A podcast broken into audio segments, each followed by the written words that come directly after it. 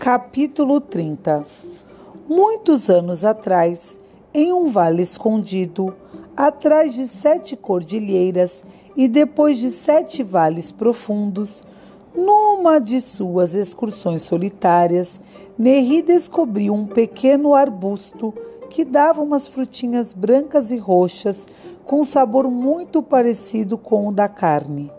Neri denominou as frutas desse arbusto carnemônias.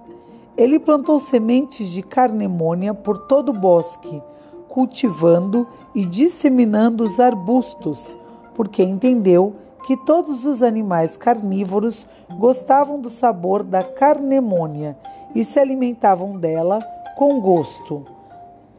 E assim não precisavam mais abater criaturas mais fracas do que eles. E também não sentiam mais o desejo de abater. Assim, Neri conseguiu aos poucos habituar o tigre a se divertir com cabritos pequenos e o lobo a cuidar dos rebanhos de carneiros e até adormecer entre eles, de modo que a lã macia lhe esquentasse o corpo nas noites frias.